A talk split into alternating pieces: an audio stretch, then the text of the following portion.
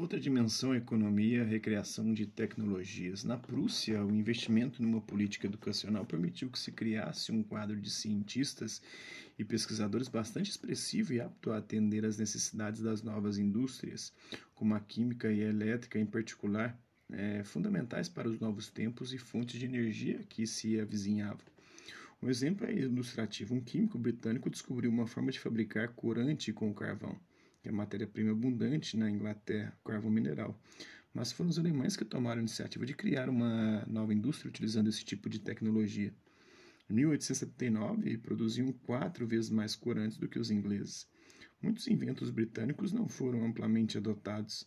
A energia do vapor, embora presente nas fábricas têxteis, nas minas, na siderurgia e nas ferrovias, ainda era uma raridade nas outras indústrias, provavelmente por conta da oferta relativamente ampla de força de trabalho. Já nos Estados Unidos, por exemplo, onde havia pouca quantidade de trabalhadores, os empresários foram muito mais receptivos à adoção de aprimoramentos técnicos que suprissem a falta de mão de obra. Muitas invenções inglesas do século XIX foram utilizadas ou aprimoradas nos Estados Unidos da América, como foi o caso da máquina de costura. Em 1859, após quase 10 anos de sua invenção, havia cinco vezes mais máquinas de costura nos Estados Unidos do que na Inglaterra. O pioneirismo inglês na industrialização teve um aspecto negativo, Precisou errar muito para aprender. Inúmeros empreendimentos faliram por conta de apostas que não deram certo.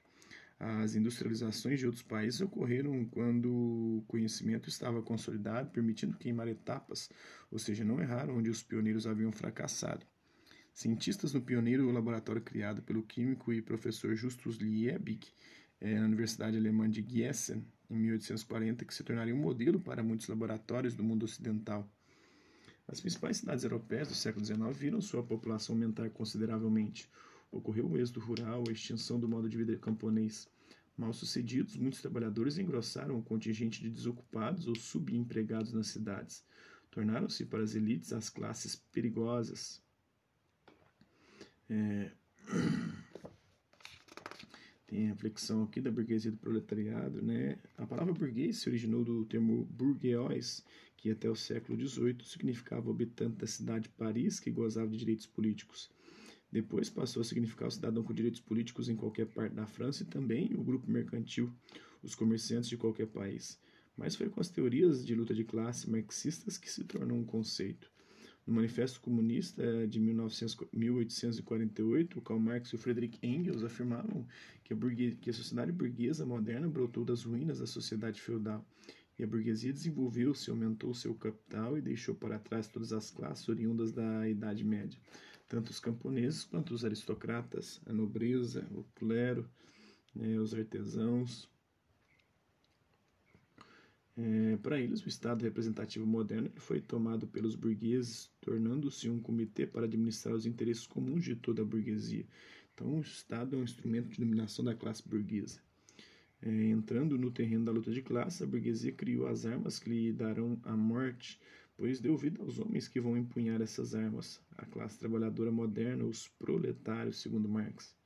Os burgueses, para eles, eram os que detinham a propriedade da terra, das fábricas e dos instrumentos de trabalho, os meios de produção, né, os donos do capital. Os meios de produção é o capital, né, em suma. Os trabalhadores só eram proprietários da sua força de trabalho. A palavra burguesia, então, passou a fazer parte do vocabulário dos socialistas da Europa desde o início do, dos anos de 1890. Já o termo proletário se originou do latim proletários, de proletário, e é a camada mais baixa da Roma antiga, considerados cidadãos que nada ofereciam à sociedade, exceto filhos, né, sua prole.